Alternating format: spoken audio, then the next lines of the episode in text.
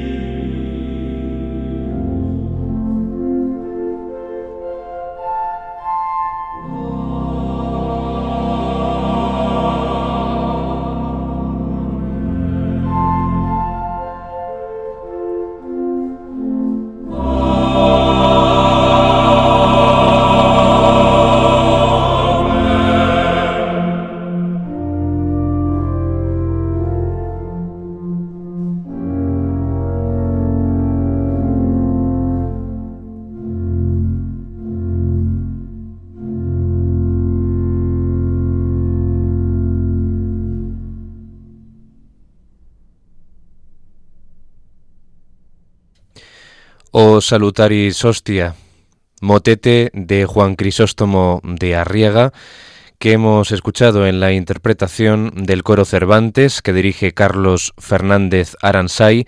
con el órgano de Tansy Castledine. Y así hemos comenzado esta edición de hoy de Enclave de Dios, el programa de la música sacra, de contenido litúrgico y religioso, en la Radio de la Virgen, en Radio María. Y hoy este compositor bilbaíno, compositor español, Juan Crisóstomo de Arriaga, apodado el Mozart español, va a ser el protagonista de la edición de hoy, este malogrado músico de la época romántica en España, a pesar de que su estilo pues está heredado eh, pues del clasicismo vienés con eh, Mozart a la cabeza y con también la influencia de los compositores eh, operísticos del momento como Luigi Cherubini, compositor que nació en Bilbao en 1806 y falleció a la temprana edad de 20 años, a punto de cumplir esta edad, con 19 años en 1826, falleció en París. Uno de los compositores de mayores dotes musicales eh, de la época, por lo tanto poniéndole en parangón con la figura de Wolfgang Amadeus Mozart, que con esa prematura, temprana muerte a los 19-20 años de edad pues privó al eh, mundo musical en nuestro país, a la realidad musical española, de una de las grandísimas eh, figuras que iban a ser, ya que sus eh, composiciones apuntaban maneras. Y hoy en este programa, pues su música de contenido religioso va a ser la protagonista, como no podía ser de otra manera, ya que eh, tiene en su haber una obra que es eh, Los esclavos felices, que es su partitura más eh, feliz y celebrada, una ópera de la que nos ha llegado pues prácticamente esa obertura que se ha hecho muy célebre por la influencia schubertiana que tiene. cualquiera que no sabe que es de Arriaga esa obra, pues la asocia con Schubert por el estilo una ópera pues que compuso cuando solo contaba con 13 años de edad y que tenía un libreto del dramaturgo Luciano Comella y que se había empleado ya por el compositor navarro Blas de la Serna, famoso músico, allá por 1793 en Madrid. Y el jovencísimo Arriaga pues volvió al tema de Blas de la Serna con ese libreto del dramaturgo Luciano Comella en este Los esclavos eh, felices. Pero como digo, esa no va a ser la obra que escuchemos en este programa porque estamos en un espacio de música religiosa y obras como el O Salutaris Hostia pues nos van a acompañar hoy. Este motete o víctima salvadora, que es una sección de uno de los himnos eucarísticos escritos por Santo Tomás de Aquino para la fiesta del Corpus Christi, como todo el mundo sabe. Lo escribió para la hora de laudes en el oficio divino, Santo Tomás. En realidad son las dos últimas estrofas del himno Verbum Supernum Prodiens y se usa para la adoración del Santísimo Sacramento. Esta obra en origen está orquestada para dos tenores, eh, con trabajo y quinteto de cuerda aunque nosotros hemos escuchado una versión para coro masculino y acompañamiento de órgano, una obra compuesta en 1823 cuando el jovencísimo Arriaga tenía 17 años de edad. Y pasamos ahora a una obra compuesta por Arriaga un año antes que Los Salutaris, en 1822, el Stabat Mater, motete para dos tenores, bajo y orquesta, con un espíritu clásico que nos recuerda de nuevo también, igual que la obertura de Los Esclavos Felices, a Franz Schubert, y revela gracias a su gran prodigio artístico, a su gran creatividad, los primeros destellos de lo que es el romanticismo, eh, tanto en Europa como en nuestro país, en España. Una obra de cortísima duración eh, que parece más eh, típica de un coro de ópera, si no fuera por el tema de una obra piadosa, sagrada, escrita con eh, muchas demandas vocales para el coro masculino, el, coro que entona este Stabat Mater. El himno, pues como sabemos, nos narra el inmenso dolor de la Virgen María que observa la crucifixión de su Hijo Jesús y que ha sido mm, uno de los textos, el de Jacopone da Todi, el del Stabat Mater, uno de los más musicalizados en toda la historia de la música. La versión de Arriaga está orquestada, como digo, para coro masculino en tres voces, esas eh, voces de tenor, dos tenores y un bajo, orquesta y órgano. Solo se interpretan las dos primeras estrofas del himno. La obra comienza con un adagio como introducción orquestal en modo menor de un sufrimiento resignado. La oración Stabat Mater dolorosa comenzará con el primer tenor que es seguido por el segundo y el bajo en un canon, en forma de canon. La obra usa formas eh, canónicas de lo que es la música religiosa litúrgica a lo largo de los dos párrafos que utiliza únicamente del texto de Jacopone da Todi, siempre manteniendo esa atmósfera triste, sombría, eh, doliente. En la parte central, el estribillo de la obra vuelve al comienzo del texto y se volverá a interpretar eh, sin apenas variaciones. Una coda orquestal con de nuevo los temas melódicos de la introducción orquestal también terminará esta obra en una tristeza serena pero no exenta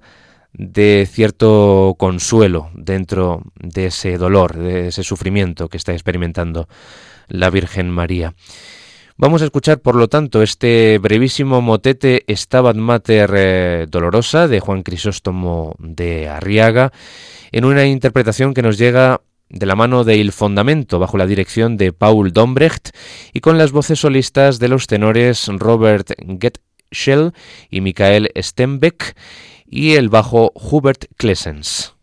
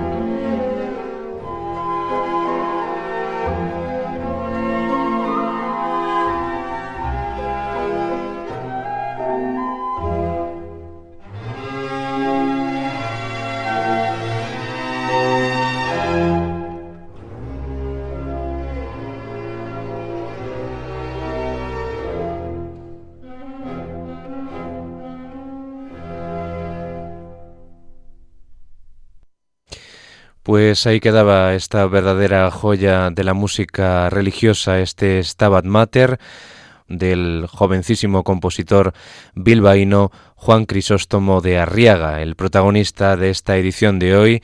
de Enclave de Dios, en la que estamos repasando algunas de sus composiciones religiosas más eh, representativas, a pesar de que no han llegado muchas hasta nosotros, porque vivió tan poco el joven compositor que no le dio tiempo prácticamente a dotar de una gran producción a su catálogo. Y entre su obra religiosa, pues aparte del O Salutaris Hostia, ese motete para dos tenores, bajo y orquesta de cuerda del año 1823, tenemos el eh, motete del año 1825, Stabat Mater, también para dos tenores, bajo y orquesta. Tenemos un Audi Benigne, una fuga para ocho voces, perdida, Et vitam ventura seculi. También tenemos una misa a cuatro voces, perdida también lamentablemente. Y también eh, tres cuartos de lo mismo, un salve Regina. La verdad es que estas tres últimas obras que les acabo de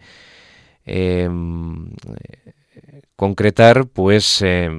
sería magnífico que se encontrasen alguna vez, aunque es, es muy difícil, porque ya fue de por sí eh, dificultoso encontrar la obertura de la ópera en dos actos, Los esclavos felices, del año 1820, porque el resto de la partitura pues fue pasto de las ratas, en donde se encontraba almacenada y, la verdad es que sería pues prácticamente inencontrable pues eh, tener constancia del más mínimo vestigio de estas eh, partituras religiosas eh, de las seis que compuso en toda su vida creativa y artística el joven Juan Crisóstomo de Arriaga. Bueno, decirles que efectivamente tuvo una estancia parisina, de 1821 a 1826. En ese año 21, Juan Simón, el padre del compositor, recomendado por eh, José Sobejano y Ayala, también compositor, pues decide mandar a su hijo a la capital francesa con tan solo 15 años para que allí pues pudiera adquirir los conocimientos que en su Bilbao natal pues nadie ya podía proporcionarle porque ya tenía todas las técnicas compositivas muy bien aprendidas. Juan Crisóstomo entonces parte hacia la capital francesa obteniendo la carta de residente en 1822, el 13 de octubre de ese año, pocos días después de llegar a la ciudad. Desde ese momento, pues su familia no volvería ya a verle nunca más, pues fallecería allí. En 1824 fue nombrado profesor repetidor de la clase de contrapunto y fuga de François Joseph Feti, eh, ya que estudió con este compositor eh, armonía. También lo hizo eh, contrapunto con Luigi Cherubini, una de las grandes instituciones de París en aquel momento, ya que era el director del Conservatorio Parisino, y también estudió violín con Pierre Belot. Sus profesores pronto quedaron maravillados por los rápidos progresos y dotes musicales, en especial para la composición. En el año 23, Cherubini pues escuchando el Stabat Mater del joven compositor, preguntó por la autoría de dicha obra y cuando supo que pertenecía al joven músico Juan Crisóstomo de Arriaga, le dijo, Increíble, eres la misma personificación de la música. Para que esto lo dijera Luigi Cherubini, con lo exigente que era, la verdad es que debemos creer que el talento de Arriaga asombraba a medio París cuando llegó el joven músico. Su primera obra de esta etapa, fechada el 16 de febrero del año 22, pues fue el arreglo para cuarteto de cuerda de las variaciones sobre el tema de la húngara o tema de la tirolesa, como lo definió eh, Francisco María Baccari a sugerencia de quien eh, se hizo la, la adaptación de esta obra. El objetivo de esta era poder presentarla ante el rey, a quien no debían gustarle pues interpretaciones a solo. También la obertura de los esclavos felices fue revisada bajo el nuevo título de Obertura Pastoral, Obertura Pasturel, siendo esta la versión que habitualmente se interpreta en la actualidad. Vamos ahora precisamente con una composición también de esta etapa parisina del mismo año, 1825, eh, cuando Arriaga tenía 19 años también. Eh, una obra que nos revela a un compositor que podía haber dado mucho de sí en el ámbito de la ópera. Es parte de un conjunto de obras vocales que escribió poco antes de su muerte, que ocurrió el 17 de enero de 1826. Estamos hablando de Agar dans le désert, Agar en el desierto o Agar e Ismael.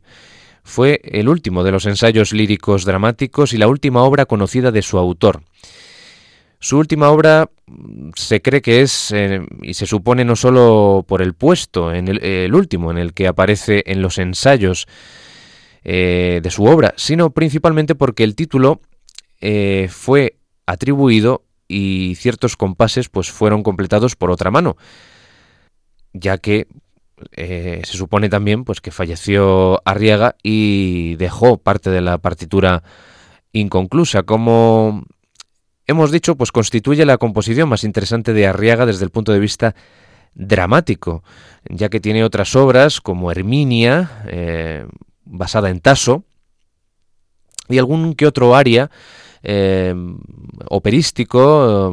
de corte también de concierto, pero quizá su partitura más eh, lograda en el ámbito vocal, en el ámbito, digamos, eh, lírico, escénico, aunque esta obra no está concebida para ser interpretada, pues es este Agar en el desierto. Además de ser muy interesante en el plano dramático, es sobre todo en el estilístico. El musicólogo vasco Ismael Echezarra notó que Arriaga entra con esta pieza en lo alto y parece que desde aquí los maestros lo consagran y le permiten acceder al gran templo de los sonidos, al templo de la sonoridad, lo que implica que esta obra pues, puede constituir su pasaporte al parnaso musical. La obra narra una escena en cuatro partes, recitativo, romanza, dueto y aria. Está escrita para una soprano, que hace el papel eh, de Agar, y eh, una voz blanca o, un tenor que puede interpretar al de su hijo Ismael. Una obra de dramatismo profundo y notable extensión que se acompaña de una gran orquesta. La composición sigue el texto de Agar dans le désert de Victor Joseph Etienne de Jouy, un periodista, crítico literario, dramaturgo y libretista, miembro de la Académie francesa desde el año 1815 y uno de los autores franceses más reconocidos de, eh, podemos considerar el primer tercio, los primeros años del siglo XIX, ya que entre sus libretos destacan nada menos que los de Guillermo Tell de Rossini y La Vestale de Spontini. Así que ahí es nada. Agar en el desierto nos evoca el drama bíblico de esa esclava egipcia de Abraham, con la que eh, pues engendró a Ismael, hijo del patriarca, en el momento eh, en que, abandonada con su descendencia en el desierto por imposición de Sara, la esposa legítima de Abraham, pues contempla impotente la agonía de su hijo, afirmando unirse a su destino fatídico. En la escena, recitativos y arias de la protagonista pues se entremezclan con un dúo en el que la voz blanca pues tiene una pequeña intervención, muy pequeña, prácticamente un diálogo muy breve con su madre, concluyendo con un final trágico pero sereno, de una impresionante orquestación en la que también incluye eh, Arriaga em, trompetería y, mucho metal, mucha percusión también, para darle pues eh, un final épico, podemos decir, a su composición. Precisamente la orquestación del área final, que realza con sus silencios eh, y, con su gran solemnidad la tragedia que se representa, nos ofrece unos colores musicales muy románticos que abandonan las fuentes clásicas, clasicistas de Cherubini, del gran compositor eh, de origen italiano afincado en París, y que incluso superan el último estilo de un compositor también muy, muy famoso en la época, que era Mehul. Esta obra pues, nos remite también, eh, el área final sobre todo, a algunos eh, tintes em, musicales del genio de Bonn, de Ludwig van Beethoven, eh, esa manera de imprimir carácter a, la composición, de darle pompa, de darle sonoridad. Y también pues nos recuerda pues un poco al, joven y revolucionario Berlioz, que estrenó en 1825, a tan solo dos pasos de la vivienda en la que residía Arriaga, pues la mesa la misa solemne, la mes solemnel. Estamos seguros de que si Arriaga hubiera sobrevivido pues unos pocos años más, los cursos de composición que estaba emprendiendo en París pues habrían borrado toda impresión del compositor como un Mozart o un Rossini a la española, acercándolo a un autor de la categoría de la Grand Opéra, de la gran ópera del momento, ¿verdad?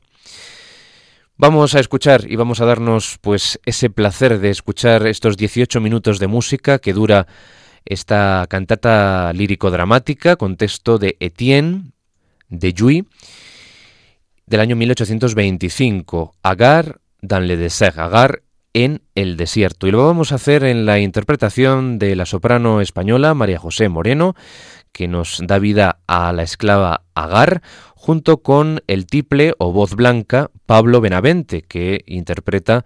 al em, joven eh, Ismael que pues está llorando su destino junto a su madre en el desierto. Junto a ellos la Orquesta Sinfónica de Euskadi bajo la dirección de Cristian Mandeal. Disfruten de verdad de esta música de Arriaga,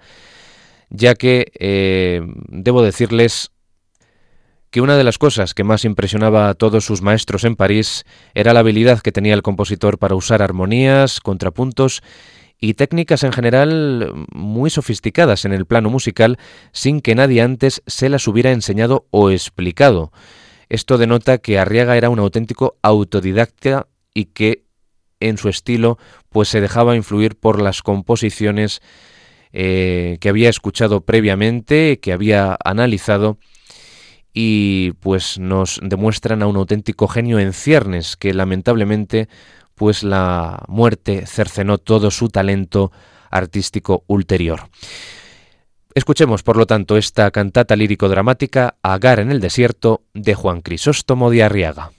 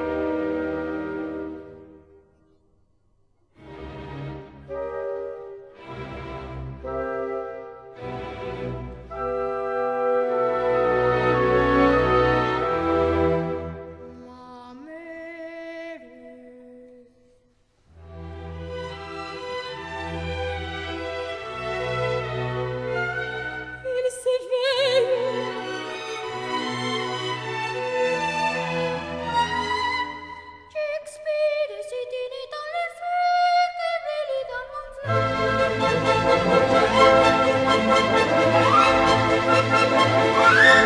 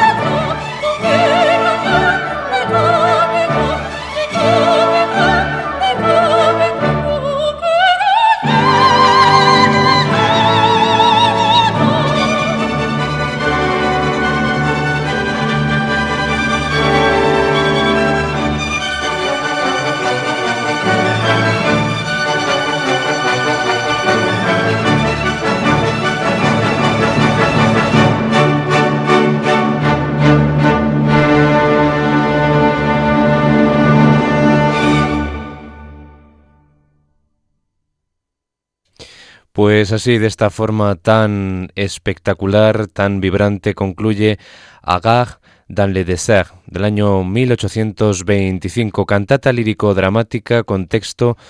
de Víctor Joseph Etienne de Jouy y música del jovencísimo compositor bilbaíno Juan Crisóstomo de Arriaga, que hemos escuchado en la interpretación de la sensacional soprano María José Moreno con el tiple Pablo Benavente y la Orquesta Sinfónica de Euskadi, todos bajo la dirección de Cristian Mandeal.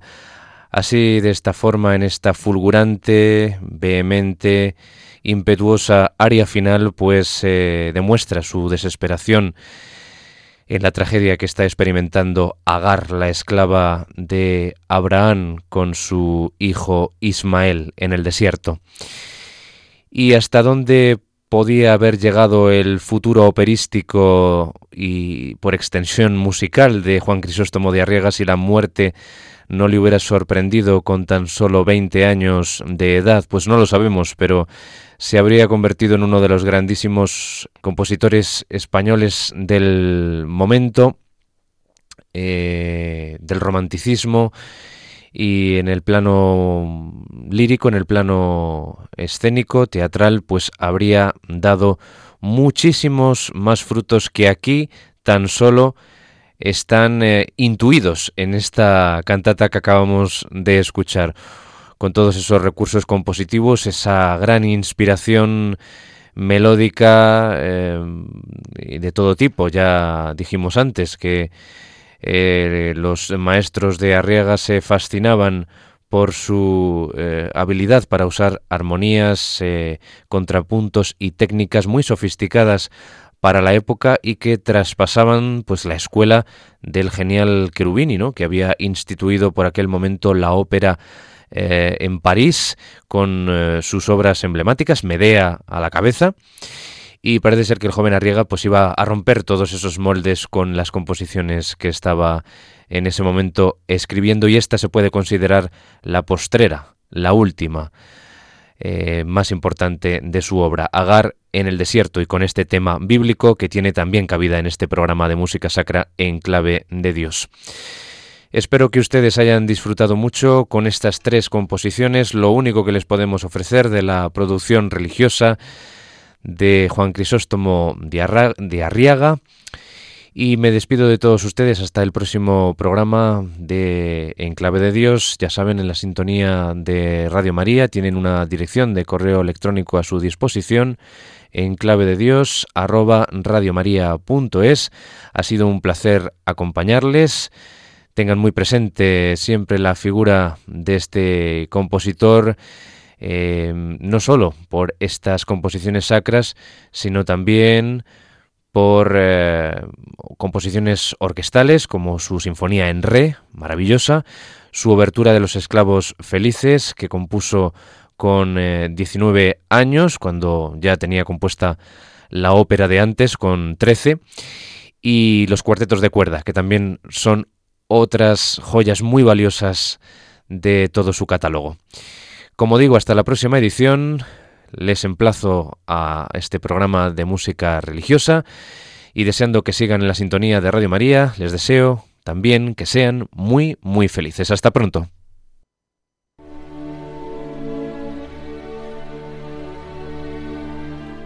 Y así termina En Clave de Dios con Germán García Tomás.